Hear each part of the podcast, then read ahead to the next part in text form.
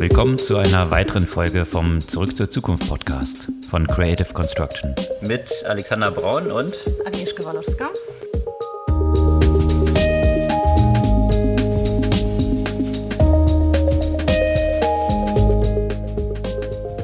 Was gab's Neues letzte Woche? Eine sehr bewegte Woche liegt hinter uns mit einer großen Anzahl von Quartalszahlen mal wieder, die vor allem einen interessanten Einblick geben, wie es mit Tech so weitergeht und auch mit vielen Businesses, die sich so rund um Delivery strukturieren. Ja, die zeigen aber auch vielleicht ein Stück weit nicht nur, wie es mit Tech weitergeht, sondern wie sich so insgesamt die Weltwirtschaft entwickelt angesichts auch der geopolitischen Situation aktuell und ja, ich denke, wer irgendwie Zugang zu Medien hat, wird mitbekommen haben, was da gerade zwischen Russland und Ukraine passiert und welche Auswirkungen das aber auch auf die Cybersecurity unter anderem auch potenziell in der ganzen Welt haben kann. Die Cybersecurity der ganzen Welt stand auch zumindest im Bereich von Kryptowährung vor ein paar Jahren, 2016, etwas Kopf. Da gab es einen großen Hack. 120.000 Bitcoin wurden gestohlen. Damals waren es 60 Millionen Millionen Dollar. Heute sind es fast 5 Milliarden aufgrund der Entwicklung. Und da gab es eine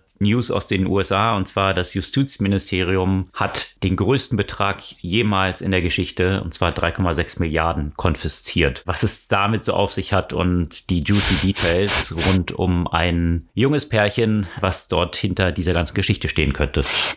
Das ist auf jeden Fall die absolut unterhaltsamste Story seit langem, finde ich, in diesem Umfeld. Absolut. Nicht minder unterhaltsam im Kryptobereich aus dem Hause Trump. Da hatte ja Melania Melania Trump ihr eigenes NFT kreiert. Also NFTs sind anscheinend dort auch angekommen. Da hatten wir schon mal drüber berichtet. Jetzt gibt es interessante Hintergrundinfos dazu, wer tatsächlich dieses NFT gekauft hat. So, aus dem Krypto-Umfeld gab es ja auch Neuigkeiten, die stärker im Seriösen äh, verankert sind, äh, will man zumindest hoffen. Also das erste Mal seit langem eine Chip-Innovation von Intel und eine der ersten Kunden auch gleich Block, ehemals Square werden soll, kann man sich schon denken, was dahinter steht. Der Chip soll ein nachhaltiges Mining von Bitcoin ermöglichen. Hm. Und wo wir bei dem Thema Chips sind, weniger erfreuliche Nachrichten. Der Deal zwischen Nvidia und ARM, beziehungsweise die Übernahme von ARM durch Nvidia, wird jetzt endgültig nicht stattfinden. Und das ist für einige große ein oder besonders einen großen Player nicht, nicht besonders erfreulich. Und das hat natürlich mit der Regulierung zu tun, die hier im Monopol- und Antitrust-Bereich in der letzten Zeit härter geworden ist. Davon sind natürlich auch andere Unternehmen betroffen, zum Beispiel Apple, die ja am Pranger stehen, was ihr App Store und die 30 Prozent, die sie dort den Unternehmen abnehmen für die Transaktionen angeht. Da gibt es weiter News aus Holland und dem Dating-Bereich im App-Universum, der dort insbesondere rausgegriffen wurde. Und auch im Regulierungskontext Privacy. Diese ganzen Pop-ups, die man auf jeder Seite jetzt seit GDPR sieht, die man besucht und immer erstmal ein paar Boxen wegklicken muss. Da gibt es ein bahnbrechendes Urteil aus Belgien und zwar, dass all diese Aspekte illegal sind und nicht der Regulierung entsprechen. Von daher wirklich eine sehr schwerwiegende Entscheidung, die große Auswirkungen auf die Werbeindustrie haben wird. Ja, aus Belgien gab es ja auch noch weitere Vorstöße. Ich kann mir zwar nicht vorstellen, dass, dass das Erfolg haben wird, aber ein Politiker der Sozialdemokratischen Partei in Belgien hatte eine Idee, dass man doch eigentlich E-Commerce im Land abschaffen sollte, was dahinter steht. Ja, und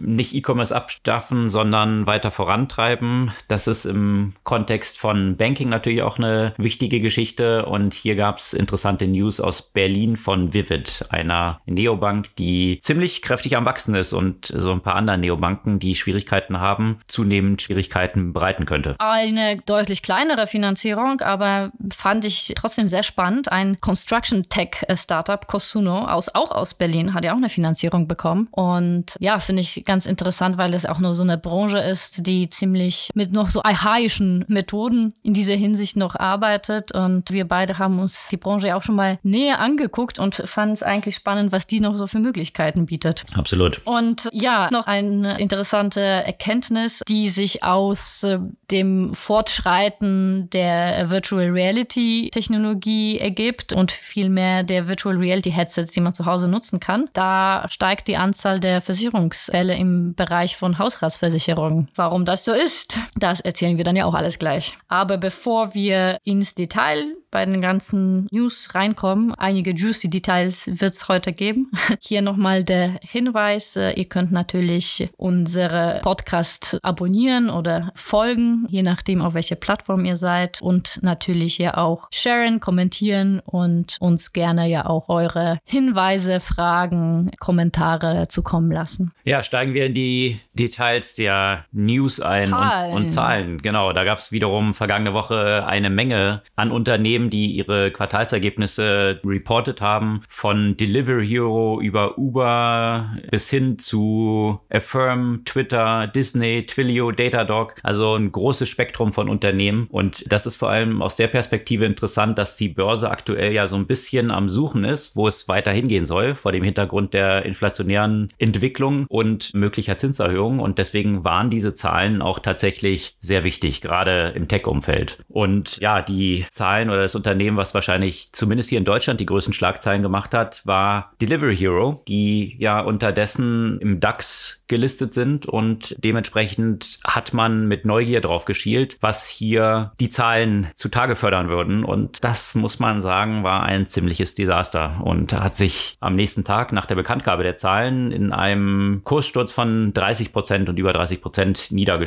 Da stellen viele jetzt die Frage, sind die zurecht in den DAX gekommen? Wir haben es damals auch im Podcast hier ja berichtet, dass sie dort aufgenommen werden und so ein paar Fragezeichen dran gemacht. Ich weiß nicht, wie hast du es so gesehen oder kann auch gleich mal da noch ein bisschen Hintergrund geben, warum die so abgestürzt sind? Also ich finde das jetzt gerade nicht so überrascht. Also ich meine, zu dem Zeitpunkt, als sie gestartet sind, beziehungsweise über die ersten Jahre haben sie ja ziemliche Marktdominanz aufgebaut, die ja meines Erachtens so nicht gegeben ist, aufgrund auch dessen, dass dieses Feld sich einfach enorm entwickelt hat mit neuen Markteintritten von Unternehmen aus, aus unterschiedlichen Richtungen. Ja, unter anderem auch Volt zum Beispiel, das ziemlich durch die Decke gegangen ist, aber ja auch alle möglichen anderen. Und ja, somit war das dann natürlich mit äh, Delivery Hero meines Erachtens auch ein bisschen absehbar, dass die sicherlich keine Marktdominanz hier vorweisen können. Ja, und jetzt, ich glaube, das Interessante daran und was die Investmenthypothese dahinter ist, ist ja, dass, wie du es gerade gesagt hast, eines dieser Unternehmen, die extrem viel Geld noch verbrennen. Mhm. Das muss aber nicht grundsätzlich ein Problem sein. Das hat man bei Amazon so gehabt, das hat man bei Google am Anfang gehabt, das hat man bei Facebook gehabt, wo alle gesagt haben, naja, wie wollen die jemals Geld verdienen? Wie will Google jemals Geld verdienen? Mit Suche. Die schicken ja nur Leute irgendwo hin. Mittlerweile ist es das beste Geschäftsmodell, was es je auf der Welt gegeben hat. Und bei Facebook, naja, bis vor kurzem sah es noch so ähnlich aus, aber das hat mehr regulatorische und andere Gründe. Aber von daher muss man, glaube ich, immer ein bisschen vorsichtig sein, Geschäftsmodelle zu schnell zu verurteilen. Aber wenn man sich jetzt mal dieses ganze Liefergeschäftsmodell, Essenslieferung anschaut, da ist natürlich die Hypothese, wir stecken am Anfang extrem viel Geld rein, um diese ganzen Nutzer auf unsere Plattform zu bekommen und werden dann irgendwann der dominante Player in einem Markt und dann haben wir quasi so Monopolrenten, also können sehr viel Geld verdienen, weil es eigentlich keinen Wettbewerb gibt. Das ist so die Hypothese und die traf auch zum Teil zum Beispiel in Deutschland zu. Ihr könnt euch erinnern, bis vor kurzem war plötzlich dann nach einem anfänglichen großen Kampf nur noch Lieferando hier auf dem Markt, die zur Takeaway Group gehören, also ein Unternehmen, was in Niederlanden sitzt. Und dementsprechend gemäß der ökonomischen Theorie hat sich das dann auch so entwickelt, wie es sich bei Monopolen meist entwickelt. Alle Marktteilnehmer waren nicht happy damit. Also die Restaurants fühlten sich übervorteilt, weil sie dort sehr hohe prozentuelle Beträge für jede Lieferung zahlen müssen. Und viele Restaurants haben die Plattform verlassen. Und auch aus Nutzerperspektive, ich weiß nicht, ob du auf Lieferando dann in der letzten Zeit dann noch irgendwelche Restaurants gesehen hast, von denen du eigentlich bestellen wolltest? Kein einziges Mal habe ich dort bestellt in dem letzten mindestens einem Jahr. Ja, kein Exakt. einziges Mal. Also ja. typische Entwicklung bei Monopol. Man hat die Marktmacht und deswegen muss man eigentlich kein gutes Produkt mehr anbieten und das war definitiv bei Lieferando auch der Fall. Und das hat natürlich dann dazu geführt, dass sich der Markt geöffnet hat für neue Wettbewerber. Von hatten wir auch berichtet, Volt und und andere Player sind dann in diesen Markt eingedrungen, was natürlich wiederum Wettbewerb geschaffen hat und diese Hypothese, dass man hier ein Monopol aufbauen kann, stark in Frage gestellt hat. Und jetzt kam natürlich noch dieses ganze neue Segment dazu von Quick Commerce und den Lebensmittellieferungen aus Supermärkten, die ja auch in ein ähnliches Segment reingehen und wo diese Player auch versuchen, Fuß zu fassen. Also auch eben Delivery Hero hier in Deutschland. Und jetzt war aus den Zahlen, was dort hervorging, deswegen ist wahrscheinlich die Aktie danach auch so abgestürzt, sind große Fragezeichen aufgekommen, ob diese Hypothese eben, dass man Monopole aufbaut und dann damit entsprechend viel Geld verdient, tatsächlich wahr ist. Und zwar, was man bei Delivery Hero sehen konnte, sie haben dann berichtet, dass sie in den meisten Märkten oder in vielen Märkten, wo sie unterwegs sind, mittlerweile die Number One App sind, also eine sehr dominante Marktposition haben. Das hat sich aber nicht wirklich in einer Verbesserung der Profitmarge dargestellt. Also die Hypothese, dass wenn man es schafft, dort Wettbewerber Nummer eins oder der dominante Player zu werden, dann tatsächlich anfängt Geld zu drucken, da kommen erhebliche Fragezeichen auf. Und das hat jetzt nicht nur den Grund, den wir eben beschrieben haben, dass vielleicht das Angebot dann noch schlechter wird, sondern natürlich auch den Grund, dass in vielen Märkten auch immer stärker Regulatoren dann eingreifen. Wir haben davon berichtet in den USA, in mehreren Bundesländern, wo ein Cap, also eine maximal prozentuale Fee festgelegt wurde, regulatorisch, die Restaurants nur zahlen müssen. Also von daher dort unendlich viel auf auf dieser Seite zu verdienen, wird zunehmend schwieriger und auf der anderen Seite gehen die Kosten auch extrem nach oben. Gerade in diesem ganzen Lieferbereich ist es sehr schwierig, unter anderem jetzt hier Mitarbeiter zu finden und das auszuliefern. Das heißt, die Unternehmen sind hier so ein bisschen gefangen zwischen steigenden Kosten und sinkenden Einnahmenmöglichkeiten und weiterhin sehr starken Investments, die notwendig sind, um diese Marktmacht auszubauen oder zu erhalten, was halt große Fragezeichen entstehen lässt, ob dieses Geschäftsmodell jemals irgendwie Geld verdienen kann.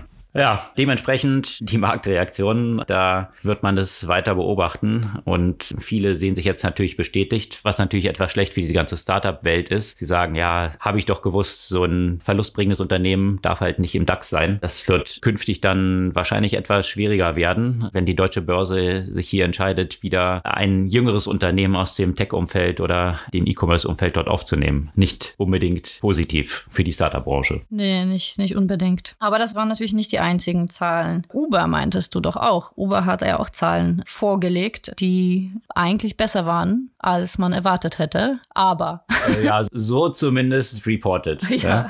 Und das ist tatsächlich auch das Interessante. Und ich bin da so ein bisschen verwirrt, wie, wie teilweise die Märkte dort funktionieren und wie durchsichtig hier auch viele Zahlen sind. Ich meine, kann sich an WeWork zurückerinnern, wie hier die Märkte enthusiastisch am Berichten waren, was das für ein tolles Tech-Play ist und ja, natürlich haben sie jetzt große Anlaufinvestitionen und so weiter, aber in vielen Märkten sind sie schon profitabel. Wenn man sich die Zahlen von Uber anschaut, die jetzt einen Ausblick gegeben haben, dass sie jetzt tatsächlich Gewinn erwirtschaften werden demnächst, kann man sich mal genauer anschauen, wie dort rumgerechnet wird und wie auch interessanterweise Ausgaben in Investments umgemünzt werden, sodass plötzlich ein, ja, durchaus ein Gewinn dann in den Büchern stehen kann. De facto, wenn man sich aber die Zahlen, da haben wir einen sehr interessanten Artikel zu, der sehr in die Tiefe geht, den verlinken wir natürlich auch in unseren Show Notes, sieht es so aus, dass nicht eine Profitabilität für 2021 ansteht, die jetzt hier reported wurde, sondern tatsächlich ein Verlust vom operativen Geschäft von 3,2 Milliarden im letzten Jahr ansteht. Und hier hat man interessante Kennzahl, nämlich EBITDA Profitability eingeführt. Äh, und äh, das heißt so viel, dass man eigentlich die Kosten rausrechnet und dann auf den Umsätzen, die man generiert, natürlich profitabel ist, wenn die Kosten nicht gegengerechnet sind. Also das klingt wie der Community Adjusted EBIT. Ne? Ja, exakt. Com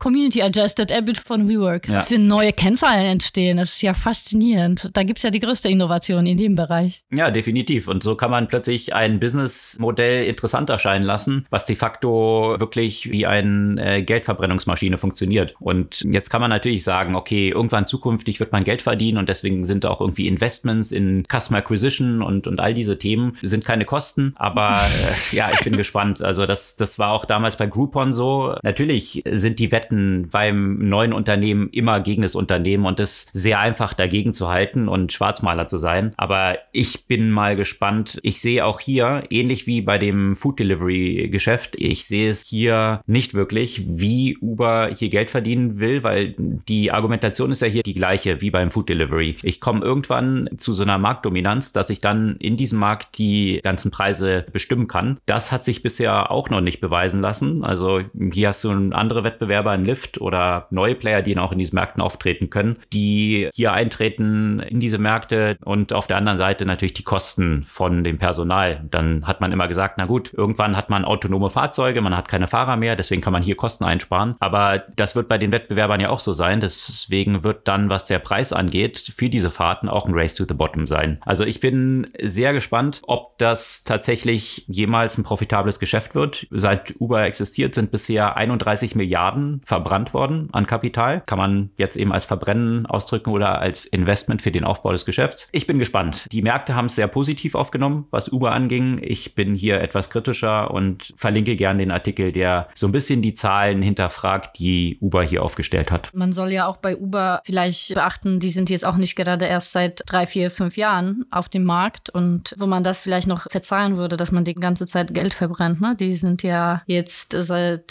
2009, also 2009 wurden sie gegründet und ich frage mich, wann ist der Zeitpunkt, wo die Fantasie alleine sozusagen für die Bewertung ja nicht mehr reicht und man dann tatsächlich mal liefern muss.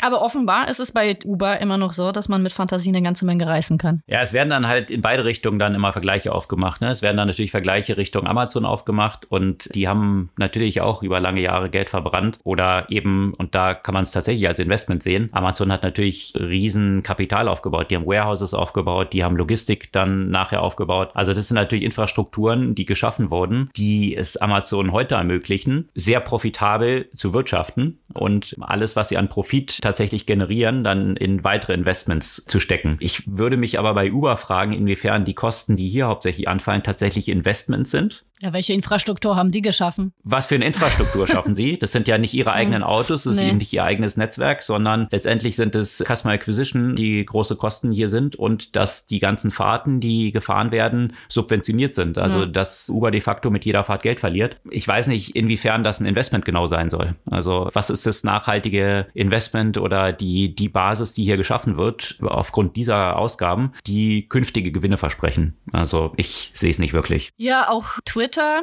hat Zahlen gemeldet und zwar haben sie ja auch mal wieder Wachstum dargestellt, was die Anzahl der Nutzer angeht. Allerdings ein Rückgang, was die Gewinne angeht, was Twitter aber auch zum Teil mit Innovationen begründet. Ich meine, wir haben hier auch in dem letzten Jahr auch ein paar Mal über Twitter berichtet, dass da tatsächlich auch mal was Produktentwicklung angeht, sich gefühlt das erste Mal seit zehn Jahren tatsächlich angefangen hat, was zu bewegen. Und ja, wie bewertest du eigentlich so die Twitter-Entwicklung? Na, ich warte noch darauf, dass dieses Premium-Feature, was es in den USA schon gibt, ja, wo wir auch schon mehrfach drüber berichtet haben, was Twitter erst als Unternehmen gekauft hatte und dann den Service abgeschlossen aufgestellt hat und jetzt ihr Twitter Premium Paket irgendwie integriert hat. Wie nannte sich gleich? Du meinst Nuzzle? Genau, Nuzzle. Als sie Nuzzle gekauft hatten, ja, das wirklich ja eine meiner Lieblings-Apps ist, um relevante Artikel zu identifizieren. Das gibt es ja als Premium-Feature in den USA schon, nur leider hier in Europa noch nicht, weil da würde ich, hätte ich tatsächlich eine Zahlungsbereitschaft. Also ich sitze hier mit meiner Credit Card ready, äh, Twitter, wenn ihr das hört und euch noch Umsätze fehlen, dann würde ich mich sehr freuen, wenn das bald auch hier in Europa verfügbar wäre. Ich hätte tatsächlich eine Zahlungsbereitschaft dafür. Also das, was du gesagt hast, die Entwicklungsdynamik hat sich tatsächlich beschleunigt bei Twitter. Twitter. Sie probieren sehr, sehr viele Sachen aus. Nicht so viele wirklich sehr erfolgreich, muss man sagen. Das ist halt wirklich etwas schwierig, aber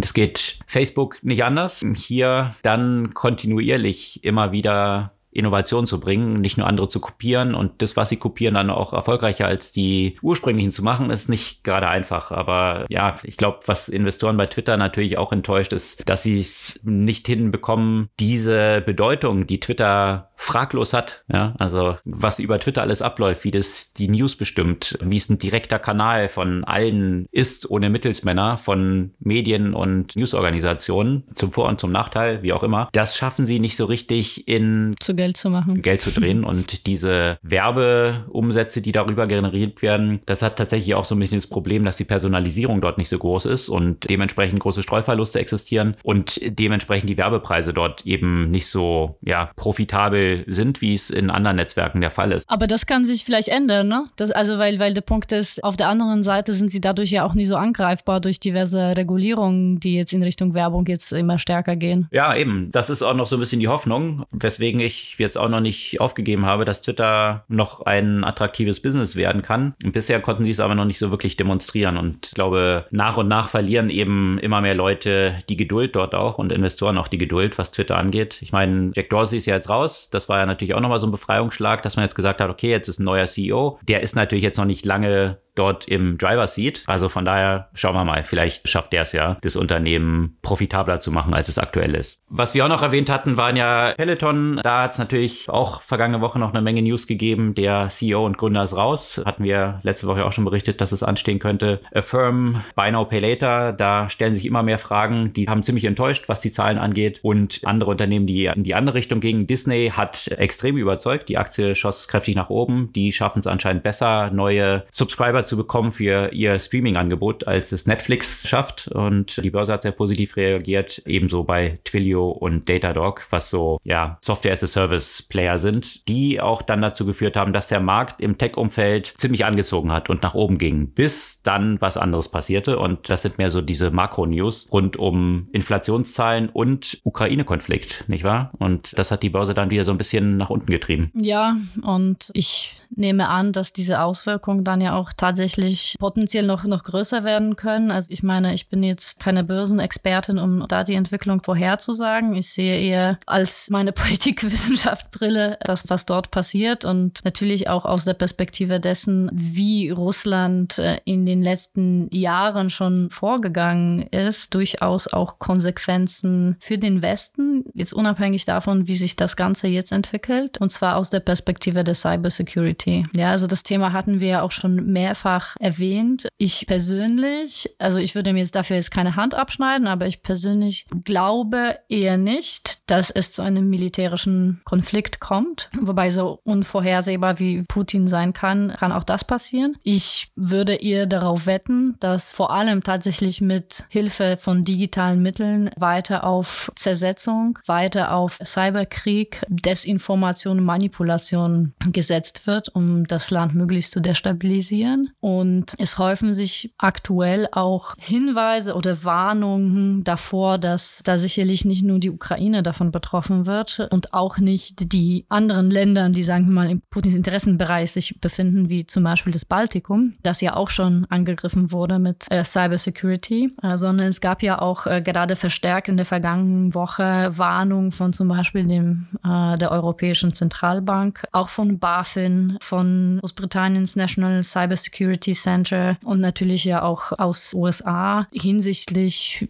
der Sicherheit, gerade zum Beispiel von Finanzinstitutionen vor potenziellen Angriffen aus Seiten Russlands, die natürlich niemals so offensichtlich sein werden, dass, äh, dass Russland dahinter steht, aber von Russlands nahen Akteuren. Und gerade wenn man natürlich ja auch die Annäherung von China und Russland sieht, beides Akteure, die durchaus den Cyberkrieg am Meistern sind, ja, da frage ich mich, was uns da blüht und welche Auswirkungen das dann tatsächlich auf die Wirtschaft haben wird. Mhm. Sowohl was Russland angeht als auch China, da ist man ja auch nicht so sicher, was dann Richtung Taiwan dann so passieren wird, was ja wahrscheinlich von der Einflusssphäre, die das jeweilige Land gern ausweiten würde, ein bisschen ähnlich geortet ist wie in Russland aktuell mit der Ukraine. Absolut, genau. Deswegen stärken sie sich ja da gegenseitig den Rücken und zeigen einfach mal eine gemeinsame Front gegenüber dem Westen. Ja, sicherlich das Thema, was uns noch eine Weile beschäftigen wird und die größten Auswirkungen sowohl für Europa, wirtschaftlicher Natur, auch politischer Natur, kann man die Daumen drücken, dass es so eintritt, wie du es beschrieben hast oder einschätzt, dass es da nicht zu einem heißen Konflikt kommt, sondern ja, nicht unbedingt unproblematisch dann zum Cyberwar und Destabilisierung auf diese Weise. Aber das werden jetzt wahrscheinlich die nächsten Tage und Wochen zeigen. Vielleicht können wir als Westen oder gerade als Deutschland, wenn es dann darum geht, die Ukraine in dem Cyberbereich zu unterstützen, stärker agieren, als wenn es um das Militärische angeht, wo wir ein paar Helme dahin schicken. Ja, es ist so ähnlich. So auch Schutzmechanismen, ne? Helme, ja. Cybersecurity. Ja, mit der Ukraine hatte auch ein junges Pärchen in den letzten Jahren äh, häufiger Berührung, was jetzt große Schlagzeilen in New York gemacht hat. Richtig? Was ist da passiert? uns mal, ich weiß nicht, die Story, die dort äh, vergangene Woche über uns hereinschneite. Also da muss man wirklich sagen, eben Truth Stranger Than Fiction. Also Absolut. was äh, dort wiederum passiert ist. Und zwar geht es um ein Hack von Bitcoin, der vor einigen Jahren, also fünf Jahren, über Bitfinex stattgefunden hat. Und jetzt, was ist dort passiert dann in den USA? Ja, also bei dem Bitfinex-Hack haben natürlich die Anleger eine Menge Geld verloren, das jetzt eigentlich noch, noch viel mehr Geld ist, als es 2016 war. Und ja, diese, dieses Geld, du hast ja auch schon bei der Einführung erwähnt, 3,6 Milliarden wurden jetzt beschlagnahmt, die, die größte Summe ever. Was ich aber in dieser ganzen Story nicht verstehe, also das Geld wurde bei denen, bei dem Pärchen gefunden. Oder die Bitcoin vielmehr. Oder die, ja, natürlich die Bitcoins, also das, das Äquivalent des Geldes sozusagen. Und sie werden natürlich wegen Geldwäsche jetzt angeklagt, aber nicht wegen des Hacks selbst. Also, wo ich mich die ganze Zeit gefragt habe, von wem kam der Hack? Kam der denn von denen selbst nicht? Wie sind sie denn überhaupt in Besitz von, von diesen Bitcoins gekommen, mhm. die sie dann versucht haben, mehr oder minder erfolgreich über unterschiedliche Kanäle zu waschen, unter anderem mit Walmart-Gutscheinen und NFTs. Naja, also die ganze Story hat eben so viele Geschichten, die interessant sind. Und eigentlich, ich weiß nicht, ob du auf Netflix diese Serie Ozark gesehen hast. Ja, ich habe es angefangen, aber das war jetzt nicht so irgendwie so nicht so meins. Ich weiß nicht warum. Echt? Das ist eine meiner Lieblingsserien. Der hat mich so genervt. Also das war auch so ein bisschen wie Breaking Bad. Irgendwie, irgendwie ah, denkst du auch eine meiner Lieblingsserien. Irgendwie denkst du immer, du kannst, es kann, das kann doch nicht sein, dass du jetzt weiter und weiter und weiter in diese Scheiße reingehst. Das hat mich irgendwann mal genervt. Ey. also bei Ozark geht es nämlich um ein Pärchen, die äh, ein bisschen älter sind als jetzt die Protagonisten hier in diesem Hack. Die haben schon Kinder hier bei Ozark, die Geld für ein mexikanisches Kartell waschen. So, und jetzt, wie du es beschrieben hast, hier bei den Pärchen, ich glaube 31 und 34 mhm. Jahre alt, die jetzt hier in New York festgenommen wurden, die sollen versucht haben, eben diese Bitcoin aus diesem Hack zu waschen. Und man weiß noch nicht genau, waren sie diejenigen, die diesen Hack 2016 begangen haben? Oder wie sind sie an dieses Geld oder an diese Bitcoin gekommen? Und weswegen das so haarsträubend ist, diese ganze Story und so viele Ebenen dort drin sind, ist einerseits, dass beide ziemlich, ja, outspoken und öffentliches Leben auch geführt haben als Entrepreneure in New York und eigene Startups hatten. Und ja, auch sie, Morgan, hat viele Artikel auch geschrieben, so auf Forbes und. Zu Bitcoin auch, ne? zu Bitcoin, zu äh, Krypto, Genau, ja. zu Bitcoin und Security. ja. äh, ganz interessant. Man konnte zum Beispiel einen YouTube-Vortrag von ihr finden, also auf YouTube, wo sie über das Thema Social Engineering gesprochen hat und how to social engineer yourself into whatever, jede Situation. Und das ist tatsächlich ganz interessant, weil jetzt versucht man natürlich sämtliche Tweets, die man so finden kann und sämtliche Artikel dahingehend zu beleuchten, sind die beiden jetzt wirklich die Masterminds hinter dieser ganzen Geschichte und haben auch diesen Hack eben irgendwie auf die Beine gestellt? Oder sind sie, man weiß noch nicht wie, an diese Wallets gekommen und waren jetzt nur mit dem, ja, Laundering, Waschen dieser Währung irgendwie beauftragt? Das werden wahrscheinlich die nächsten Wochen und Monate dann zutage fördern. Aber ein paar Indikationen gehen schon in die Richtung, dass es tatsächlich sich bei diesem Hack auch nicht um, wie man es immer sich so vorstellt, riesen Cyber-Hack-Attacke und was auch immer, sondern tatsächlich um Social Engineering auch gedreht haben könnte. Wow. Also man muss sagen, der Unterschied auf jeden Fall zu Ozark ist, dass die bei Ozark eher versuchen, sich aus der Öffentlichkeit rauszunehmen und sich möglichst zurückzuziehen, während die hier offenbar die Öffentlichkeit ohne Ende gesucht haben und auch ihr quasi Reichtum oder das Geld, zu dem sie gekommen sind, ja auch durchaus exponiert haben. Ich meine, die noch mit ihrer Rapper quasi alternativen Persönlichkeit dort, äh, mit der sie aufgetreten ist. Also es ist auf jeden Fall auch spannender Fall für Psychologen. Ja, wobei sie jetzt nicht so unterwegs gewesen sind, wie dort viele im Krypto-Umfeld dann mit irgendwelchen Lamborghinis und hin und her. Also so ein Reichtum. Also sie haben, glaube ich, ein okayes Leben so geführt, was sie auch so gezeigt haben, aber jetzt nicht überrissen, dass ja. man gedacht hätte hm. oder dass es irgendjemand aufgefallen wäre. Wo haben die das ganze Geld her? Und bislang, und das ist auch wiederum eine interessante Dimension dort drin, die auch zeigt, es wird ja immer so auf Kryptowährung gezeigt und gesagt, hier großes Problem Cybercrime und Geldwäsche und hin und her. Was man daran jetzt ganz gut sieht, die Schwierigkeit ist halt oder ist relativ einfach in Anführungsstrichen an diese Bitcoins zu kommen, aber die dann umzuwandeln und wieder loszuwerden, das ist eben, weil sie in der Blockchain sind, nicht ganz so einfach, weil man ziemlich gut nachverfolgen konnte und das haben natürlich auch äh, die Justizbehörden in den USA getan. Diese Wallets, in die diese gestohlenen Bitcoins gelandet sind, die hat man halt die ganze Zeit verfolgt und die wurden dann auch versucht eben zu verschleiern, indem man unter unterschiedlichste Marktplätze, verschiedenste Wallets die Sachen verschoben hat, aber man konnte letztendlich denen sehr gut folgen. Und das ist eben bei Kryptowährungen, vor allem Bitcoin, sehr viel besser möglich, als es tatsächlich bei Geld möglich ist. Also wo man ein paar Koffer mit Geld irgendwo rumschiebt, äh, die sind halt schwerer zu tracken, als es jetzt hier bei Bitcoin der Fall war und ist denen letztendlich auch zum Verhängnis geworden, dass sie eben nicht wirklich diese Krypto so einsetzen konnten oder so einfach waschen konnten. Und du hast beschrieben, zum Teil haben sie es dann versucht mit irgendwelchen 500 Dollar Gutschein von Walmart und hin und her, die sie dann aber auch an ihre eigene Home-Adresse geschickt haben. Also es sind so verschiedene Aspekte dort drin, die etwas merkwürdig sind. Und ja, das werden sicherlich noch ein paar interessante Wochen der Ermittlungen, was jetzt dort alles rauskommt, ob sie tatsächlich auch die Hacker und Hackerinnen waren und sicherlich noch ein paar spannende Serien, die daraus von sämtlichen Fernsehsendern produziert werden. Also Netflix hat schon angekündigt, erstmal eine Doku, aber da kommt, äh, kommt ja bestimmt mehr. Das, das wird so viel kommen. ich sehe schon, welche Leute sehr, sehr fleißig irgendwelche Bücher schreiben. ja, wohlgemerkt drei Tage nachdem das bekannt wurde, ja. äh, hat Netflix schon bekannt gegeben, dass sie eine Doku machen und die Regisseure stehen auch schon fest. Also man sieht hier, mhm. also die, die Vielleicht Story, sind sie auch mit dem Boot. die Story, also das ist, ja, wird uns auch eine Weile beschäftigen und hat eine Menge juicy Details drin und ja, aber auch eben solche Dimensionen wie Social Engineering, dass man eben nicht über technologische Aspekte versucht, an geheime Informationen ranzukommen, die dann so einen Diebstahl ermöglichen, sondern eben Menschen und die Schwäche von sozialen Interaktionen ausnutzt, um hier dann tatsächlich an solche geheimen Informationen zu kommen, die dann so einen Hacker ermöglichen. Das ist wahrscheinlich bei den meisten ziemlich vernachlässigt, dass das eigentlich die gefährlichere Komponente ist. Ja, ich bin echt sehr gespannt, ob da, ob wir dazu mehr erfahren, weil es würde mich wirklich interessieren. Ein paar Artikel, die das im Detail beleuchten, posten wir natürlich. Unter anderem auch die Unterlagen vom Department of Justice, die ziemlich detailliert auflisten, wie sie den beiden auf die Spur gekommen sind. Ja, die haben auch unter anderem in NFTs versucht zu investieren, als eine Möglichkeit, eben dieses Geld zu waschen. Und ja, mit den NFTs gab es ja auch nochmal einen anderen prominenten Fall, über den haben wir uns eigentlich schon einmal lustig gemacht gemacht, aber jetzt ist es noch mal lustiger geworden. Ja, und zwar auch ein Fall, wo wahrscheinlich den Operierenden nicht so klar war, dass die Blockchain sich sehr gut dazu eignet, auch zu tracken, wo bestimmte Zahlungen herkommen und über welche Wallets sie gelaufen sind. Diesmal Protagonist Melania Trump.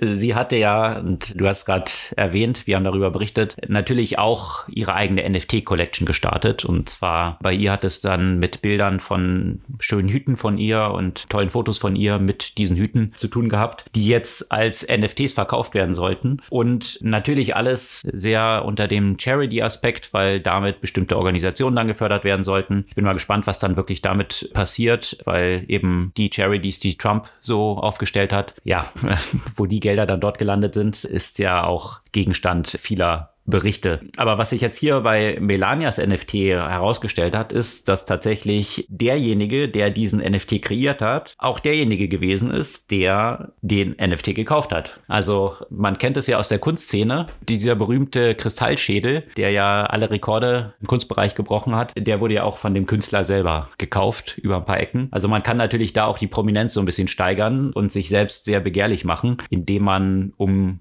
ein paar Ecken dann für solche Rekorde sorgt. Hier waren es, glaube ich, 140.000 Dollar, die dann letztendlich dort ausgegeben wurden für Melanias NFT. Ja, aber wie gesagt, das Geld ist in die Kasse desjenigen geflossen, der auch das Geld zur Verfügung gestellt hat, um diesen Kauf zu ermöglichen. Also eigentlich ein Geschäft im Kreis. Ja, man weiß noch nicht so richtig, was man davon halten soll und was da so hintersteckt. Ja, man weiß auch noch nicht so richtig, was man davon halten soll, dass Intel jetzt einen neuen Chip auf den Markt bringen möchte. Intel sucht irgendwie auffällig in der letzten Zeit nach Aufmerksamkeit. Erst haben wir dieses Jahr auch schon berichtet, dass sie im großen Stil in USA investieren, um dort Fabriken aufzustellen. Jetzt heißt es ein neuer Chip. Den künstliche Intelligenz Hype haben sie so ein bisschen verpasst, an Nvidia abgetreten. Dann hat ja auch Apple angefangen, eigene Chips zu produzieren und angefangen auf Intel zu verzichten. Das hat ja sicherlich ordentlich Druck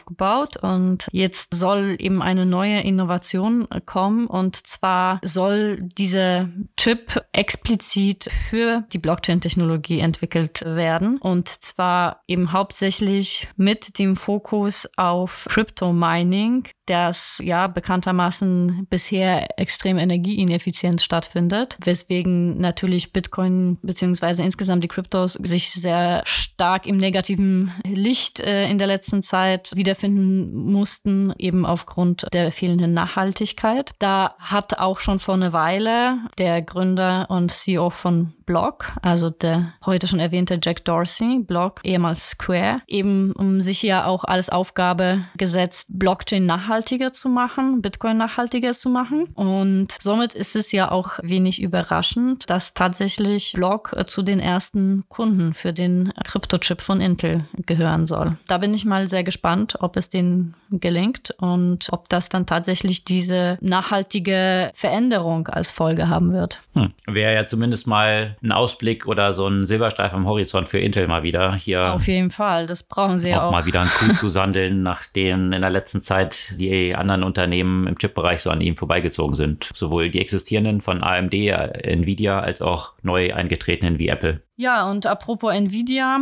die ja, haben ja auch eben 2020 schon den äh, Plan gehabt, den Chip-Designer ARM zu kaufen. Das sollte ja auch ein ziemlich großer Deal gewesen sein mit natürlich äh, sehr viel Berichterstattung, die sich ja auch sehr schnell auch in die etwas in das genaue Hingucken der Regulierungsbehörden umgewandelt hat. Also ich denke, dass dieses genaue Hingucken haben sie ja auch ein Stück weit ihren Kollegen von Apple, Facebook, Amazon, Google Google und Co. auch ein Stück weit zu verdanken, dass äh, solche Deals gerade auch wirklich genau betrachtet werden. Da hat sich das ja auch schon in der letzten Zeit angedeutet, dass, dass das womöglich nichts wird und äh, jetzt äh, tatsächlich auch die endgültige Entscheidung, dass dieser Deal so nicht stattfinden kann, weil dadurch ja die Marktmacht von den beiden verbundenen Unternehmen zu groß wäre und eben marktdominant wäre. Ja, und das Interessante daran ist ja auch, dass die Aktie von Nvidia eigentlich gar nicht darauf darauf reagiert hat. Und das zeigt eben, dass es allen Marktteilnehmern schon lange klar war, dass dieser Deal nicht durchgehen wird. Und zwar eigentlich schon seit Jahren klar war. Das war schon, als diese Intentionen angekündigt wurden von Softbank und Nvidia, weil Softbank ist ja aktuell noch der Owner von ARM. Die hatten das Unternehmen damals übernommen. Da war eigentlich schon damals klar, dass es höchst kritisch angeschaut werden wird, weil die Marktmacht dann einfach so dominant werden würde von einem Player im Chipsegment. Und bei einem derart systemrelevanten Thema, das würde nicht durchgehen. Und ja, jetzt sieht man es, dass das auch tatsächlich nicht durchgeht. Jetzt muss äh, sich Softbank überlegen, was die sonst mit ARM machen. Und so wie es im Moment aussieht, soll es ein Börsengang werden. Der hoffentlich dann erfolgreicher verläuft als der von WeWork, da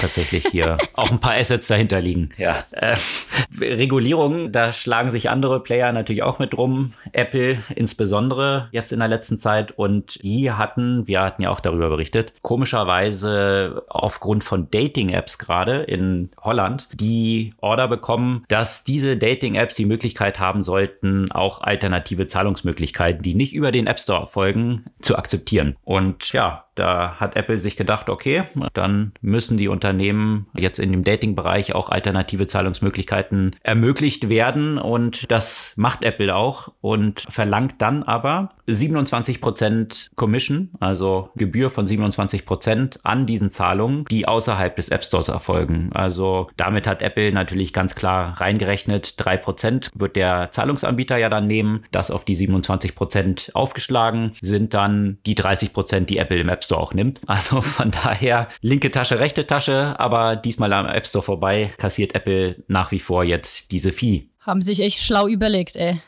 Und dachten, dass es keinem auffällt. Nein, da ist wahrscheinlich was anderes dahinter.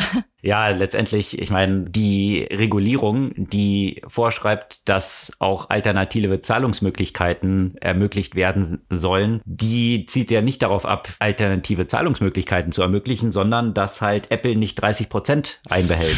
Und das, ja, hat Apple jetzt sehr nach dem Buchstaben interpretiert, dass sie jetzt diese Zahlmöglichkeiten anbieten, aber trotzdem letztendlich für den Betreiber, also jetzt hier diese Dating-Apps, trotzdem diese 20 Prozent Fee anfällt. Das Resultat der Regulatoren ist natürlich das, was man erwarten kann, dass sie eben sagen, sie sehen die Regulierung, die sie dort angestrebt haben, von Apple jetzt noch nicht als erfüllt an und dementsprechend wurde jetzt das dritte Mal in Folge die 5 Millionen Fee, die für die Nicht-Compliance hier ausgelobt sind, an Apple als Rechnung geschickt. Also 15 Millionen sind jetzt schon angefallen. Das wird jetzt jede Woche eine weitere Rechnung von 5 Millionen sein, bis zum Maximalbetrag von 50 Millionen, bis Compliance hergestellt ist. Aber ich bin mal gespannt. Für Apple ist es natürlich ein großes Thema. 50 Millionen ist ja, ja, äh, das ist nicht mal ein Blip in irgendwelchen Zahlen von Apple. 50 Millionen. Es geht ja da um sehr grundlegendes Thema und da zahlt man wahrscheinlich gerne ein paar Millionchen, um nicht grundsätzlich hier die Dominosteine gegen ihre Dominanz in diesem App Store fallen lassen zu müssen. Ja, ich frage mich echt immer wieder, wie müssten diese Strafzahlungen gestaltet werden, damit die Unternehmen, die eben so viel Geld rumliegen haben, die überhaupt ernst nehmen? Ja, das hatten wir vergangene Woche auch mal so ein bisschen behandelt, jetzt im Kontext von Google, die hier natürlich auch gerne mit Berufungsverfahren Zeit ins Land gehen lassen und gerne mal hier und da ein paar Milliarden zahlen, die unterm Strich weit weniger sind als das, was sie natürlich mit der Nichtbefolgung an Profits erzielen. Schwieriges Umfeld. Ja, zum schwierigen Umfeld entwickelten sich ja auch zunehmend die Cookies, die eigentlich immer schwierig wurden und dann wurden sie noch schwieriger gemacht. Ja, da gab es eine bahnbrechende Entscheidung vergangene Woche von der Belgian Data Protection Authority, also die sich damit jetzt befasst haben, GDPR, die Privacy-Regulierung, die uns diese kolossale Errungenschaft gebracht haben, dass wir jetzt bei jeder Webseite, die wir besuchen, erstmal zehn Fenster wegklicken müssen und irgendwelche Cookies, die man akzeptiert oder nicht akzeptiert. In der Regel ist es natürlich so gestaltet, dass es nicht akzeptieren wesentlich schwieriger ist, weil man dann erstmal detaillierte Einstellungen vornehmen kann und so weiter. Von daher klicken ich würde mal sagen, ich glaube, da gibt es auch Statistiken zu, weit über 90 Prozent natürlich einfach ohne es zu lesen auf akzeptieren, was de facto dann eben eigentlich gar keine Auswirkung hat, außer dass viel Zeit von den Nutzern und Nerv hier mit einhergeht. Eine Sache nur, es ist nicht GDPR, das ist E-Privacy. GDPR reguliert keine Cookies. GDPR ist aber letztendlich der Regulator, also in Belgien, die jetzt hier diese Entscheidung gefällt haben, dass diese E-Privacy hier, was, was diese Cookie-Thematik angeht, nicht erfüllt ist. Und zwar gab es dort von dem Interactive Advertising Büro einen Blueprint, der für die zahlenden Mitglieder eigentlich zur Verfügung gestellt wurde, der jetzt in diese Cookie-Bestätigungsbanner resultiert ist. Und was jetzt festgestellt wurde, ist, dass keiner dieser Banner und diese Regulierung, die Interactive Advertising Bureau hier getroffen hat, rechtmäßig ist, weil die Nutzer und die Daten der Nutzer trotzdem in einer Weise dann von weiteren Parteien verwendet werden, geteilt werden, die eben genau nicht dem Buchstaben der Regulierung entsprechen. Und von daher ist die Konsequenz jetzt, die gefordert ist, dass sämtliche Daten, die von Nutzern hier generiert wurden, sowohl von Google, Amazon, aber auch sämtlichen tausenden anderen Playern, gelöscht werden müssen. Und das hat natürlich schwerwiegende Auswirkungen Auswirkungen für den gesamten Werbemarkt und auch um Retargeting und überhaupt, wie jetzt mit den Nutzern Geld verdient wird. Wir hatten ja schon die Schwierigkeiten rund um Apple und App Transparency Tracking und die Schwierigkeiten hier für Facebook, hier dann entsprechend Geld zu verdienen oder zu targeten. Das könnte jetzt hier für viele Publisher auch nochmal richtig problematisch werden, weil ja jetzt das, das ganze Framework, was man sich dort ausgedacht hat, nicht funktioniert und nicht rechtmäßig ist. Was das jetzt genau bedeutet, weiß man man noch nicht genau. Also was die Konsequenzen sind, weiß man nur, dass es wirklich eine monumentale Entscheidung ist und den Werbemarkt hier ziemlich im EU-Bereich ziemlich umkrempeln wird. Ja, Belgien hat sich ja offenbar in den letzten Tagen ja mit unterschiedlichen Aspekten der Digitalisierung beschäftigt. Da gab es ja auch mal eine andere interessante Ankündigung, die jetzt natürlich noch und wahrscheinlich auch niemals auch tatsächlich zum Gesetz wird. Aber der Leader der Sozialdemokratischen Partei in Belgien hat eben E-Commerce als Grund für den sozialen und ökologischen Verfall dargestellt und postuliert, dass man das Online-Shoppen ja verbieten oder zumindest abbauen sollte, um die Straßen auch wieder zu beleben, um das, das Stadtleben wieder zu beleben. Das klingt alles, muss man schon sagen, ein bisschen absurd. Allerdings ist die Partei ja auch tatsächlich in der Regierungskoalition. Aber ich frage mich, wie das im Jahr 2022 überhaupt funktionieren soll und wie sich der Herr das genau vorgestellt hat. Also die Idee zurück zum Mitte des 20. Jahrhunderts oder zumindest Ende des 20. Jahrhunderts irgendwie zurückzukehren, durch Verbote sowas wiederherzustellen, erscheint mir ja auch nicht wirklich nachhaltig. Es ist, besteht ja auch keine Frage daran, dass es mit dem Thema E-Commerce durchaus ein paar Probleme existieren. Aber die Frage ist halt eher, wie man sie eher mit dem Blick nach vorne löst, statt einfach zu sagen, wir verbieten jetzt E-Commerce. Äh, das wird ihm sicherlich auch keine Stimmen beschaffen bei der nächsten Wahl, bei der Durchdringung. Gerade in Belgien ist eine der Länder, die durchaus sehr stark am E-Commerce partizipieren. Also etwa 75 Prozent der Belgier kaufen halt online ein. Da will ich mal sehen, wer das befürworten sollte. Das hat ja auch, wenn man sich so historisch anschaut, schon immer super geklappt. So Webstühle zu zertrümmern, Industrieanlagen zu vernichten. Und trotzdem haben das immer wieder welche versucht, ja. ja, genau. Also von daher würde ich dem Herrn mal das Studium von ein paar Geschichtsbüchern an die Hand legen. Vielleicht findet er dann einen Weg, wie es diesmal klappt. Ja, interessanterweise hat er die äh, Bücher ja offenbar studiert. Der hat ja auch sogar in Politikwissenschaft promoviert. Von daher, äh, wahrscheinlich müsste, müsste er schon ein bisschen was aus der Geschichte zumindest gelernt haben. Hat offenbar nicht geholfen. Gibt eine Menge Promotionen, die nicht unbedingt dazu beigetragen haben. Die, wie soll man sagen? Naja, ich spare mir die Beurteilung. Eine Promotion im finanziellen Bereich gibt es aber für ein Unternehmen, was im E-Commerce oder im Digitalbereich unterwegs ist, aus Berlin im Banking-Umfeld und zwar Vivid ein Wettbewerber für N26, die natürlich ein bisschen später hier an den Markt gekommen sind. Ich glaube, wann war das? Vor zwei Jahren oder so, als wir es erstmal davon berichtet haben? Ja, ich denke vor zwei Jahren. Und innerhalb von irgendwie drei Monaten haben sie dann ein Bankangebot hier aufgestellt auf Solaris-Basis. Genau, und das ist Interessante, weil der Ansatz von Vivid hier auch ein anderer ist, als es von N26 ist. Und zwar ist ja N26 aktuell ja auch immer noch damit beschäftigt, hier Krypto-Trading und auch Aktien Aktienhandel selbst aufzubauen, also sehr viel selbst zu machen. Deswegen auch relativ langsam geworden ist, was die Geschwindigkeit der Innovation angeht. Vivid ist äh, sehr viel kürzer am Markt und baut auf lauter existierenden Komponenten auf, also dem sogenannten Banking as a Service über Solaris Bank und auch vielen anderen Playern, die jetzt eben hier ermöglichen, zum Beispiel Kryptohandel, Aktienhandel und so weiter zu ermöglichen. Also mehr so als Puzzleteile die Elemente zusammenzustecken und damit eine höhere Innovationsgeschwindigkeit an den Markt zu legen. Das hat Vor- und Nachteile. Also die Problematik, die bei Vivid dann früher oder später existieren wird, und das sieht man jetzt auch schon an den Zahlen, die so durchsickern, ist, dass die Profitabilität natürlich eine viel niedrigere ist, als es jetzt zum Beispiel bei so jemand wie N26 der Fall ist, weil Vivid dann natürlich natürlich diese externen Player kräftig bezahlen muss auch dafür. Aber sie können natürlich schneller am Markt agieren und dann ist halt die Frage, wer gewinnt. Also diejenigen, die schneller den Markt reinkommen und Masse aufbauen. Das musste Vivid aufgrund des Vorsprungs von N26 natürlich auch so machen, sonst wäre der Zug ja eh schon abgefahren gewesen. Aber die haben jetzt nochmal 100 Millionen zusätzliches Kapital aufgenommen und werden jetzt mit bald einer Milliarde, also jetzt noch mit 886 Millionen Dollar bewertet. Also großen Fortschritt dorthin gelegt, viele hunderttausend Nutzer schon gewonnen in recht kurzer Zeit. Also sicherlich ein ernstzunehmender Wettbewerber, der auch sowieso aus Russland eine ganze Menge Backing hat, zumindest von einem Oligarchen, ja, da habe ich mich gefragt, warum sie hier auf frisches Kapital setzen, damit sie im Zweifel unabhängig sind. Das äh, gehört ja bisher weitgehend oder sogar komplett zu der Tinkoff Bank. Ich weiß gar nicht, wie so die Inhaberstruktur aussah vor, vor dem Investment. Da habe ich mich gefragt, müssen, brauchen sie jetzt frisches Geld, um ein bisschen Unabhängigkeit zu haben für den Fall, dass er irgendwie in irgendeinem Lager endet, wie das halt so bei russischen Oligarchen mal der Fall sein kann, wenn sie mal nicht passen. Ja, wobei der ja selbst, ich glaube, vor zwei Jahren oder so gestorben ist. Ich glaube, der war so, ja? krank, aber ja. Okay.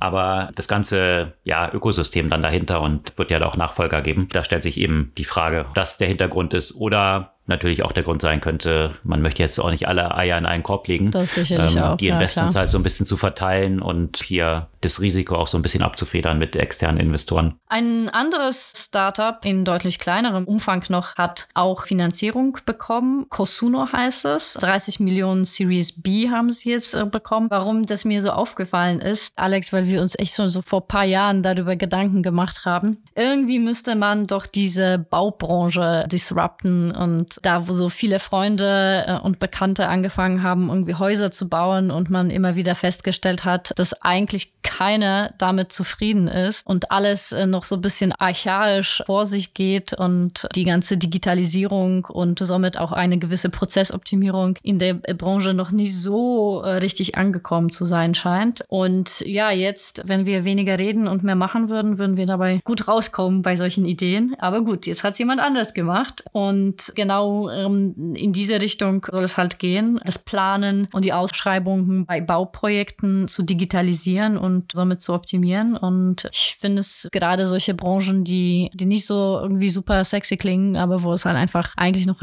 ziemlich viel Potenzial gibt, ziemlich spannend und äh, bin gespannt, in welche Richtung das bei denen gehen wird. Absolut. Die Branchen, die sexy klingen, da sind eben sämtliche dann auch schon unterwegs, weil sie eben sexy klingen. Da hat ja Paul Graham von Y Combinator auch so einen guten Artikel mal zugeschrieben, dass man sich Hard Problems auswählen sollte, da der Wettbewerb dann auch ein geringerer ist. Sicherlich ist die Baubranche ein super Hard Problem, aber auch eins, wie du es gesagt hast. Da sind sämtliche Bekannte, die davon berichten, nicht nur, dass sie nicht zufrieden sind, sondern durch die Bank alle katastrophale Berichte, wie halt solche Bauprojekte ablaufen. Und ja, es gibt sicherlich eine Menge Verbesserungspotenzial. Und jetzt hier über diese Ausschreibungsschiene in so einer ersten Iteration ranzugehen, das ist sicherlich wahrscheinlich auch nicht das Endziel, kann man hoffentlich eine ganze Menge Verbesserungen in dieser Branche einleiten. Ja, aber sicherlich echt dickes Brett zu bohren, weil so wie die Bestandsplayer in der Branche zum Teil noch agieren, da wird es sicherlich nicht einfach mit denen zusammenzuarbeiten. Ja, ein harter Brocken oder ein dickes Brett ist ja auch die Virtual Reality. Wir haben natürlich von den Vorstößen von diversen Big Tech Player in diesem Bereich ja mehrfach berichtet. Jetzt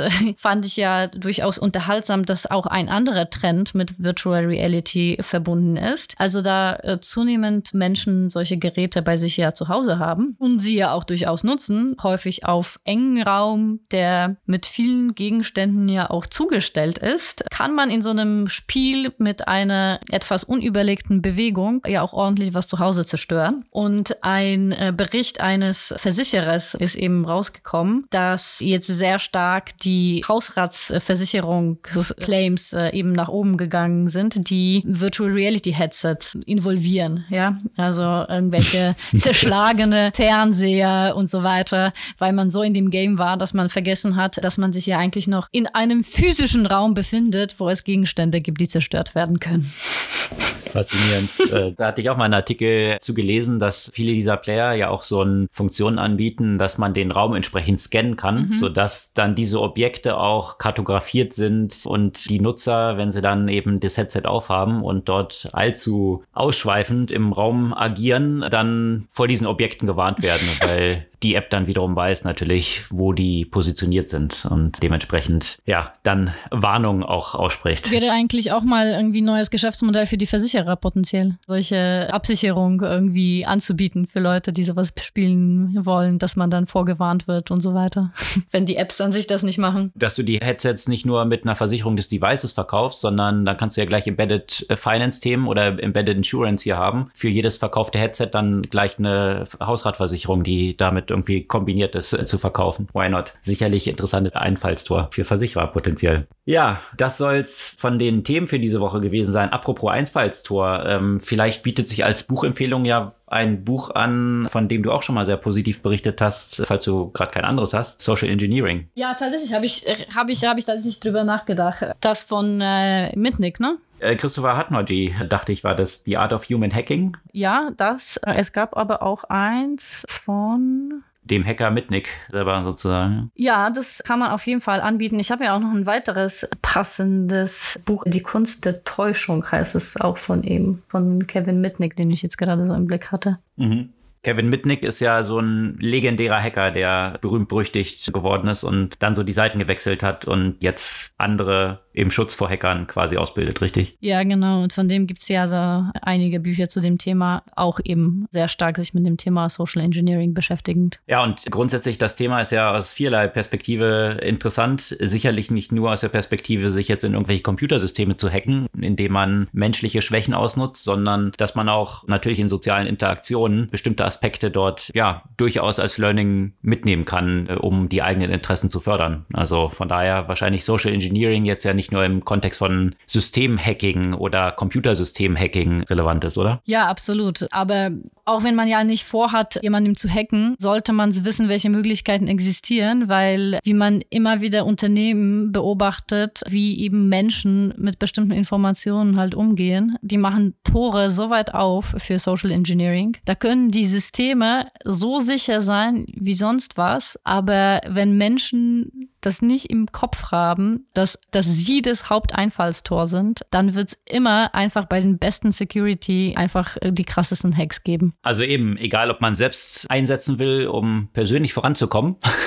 oder halt sensibilisiert sein möchte, auch gegenüber solchen Aspekten, die natürlich auch viel mit Psychologie zu tun haben, wie man Leute auf seine eigene Seite holen kann und dann sicherlich sehr relevante Buchempfehlungen, die bestimmt hier auch bei dem Thema, was wir heute heute hatten, rund um den Hack um Bitfinex eine Rolle gespielt haben könnten. Einerseits Social Engineering, The Art of Human Hacking von Christopher Hotnotch, äh, geschrieben Hatnagi, findet ihr bestimmt und wir verlinken es auch. Und das andere. Ja, und ansonsten gibt es ja eine Reihe von Büchern von eben Kevin Mitnick, die in unterschiedliche Richtungen gehen. Also von dem einfach entweder ein der Bücher oder einfach der, der gibt ja auch sehr viele Talks auf YouTube äh, zum Beispiel. Die, die, kann man vielleicht, wenn man jetzt kein Buch äh, lesen möchte, sich auch die Videos angucken. Dementsprechend verlinken wir hier vielleicht auch ein paar der interessanteren Talks, die wir empfehlen können und natürlich auch die Links zu den Büchern, genauso wie sämtliche Links zu Artikeln, über die wir heute gesprochen und die wir diskutiert haben, zum Nachlesen. Alles zu finden auf unserer Podcast-Blog-Seite und in den Shownotes unseres Podcasts. Wir freuen uns über eure Kommentare, euer Feedback,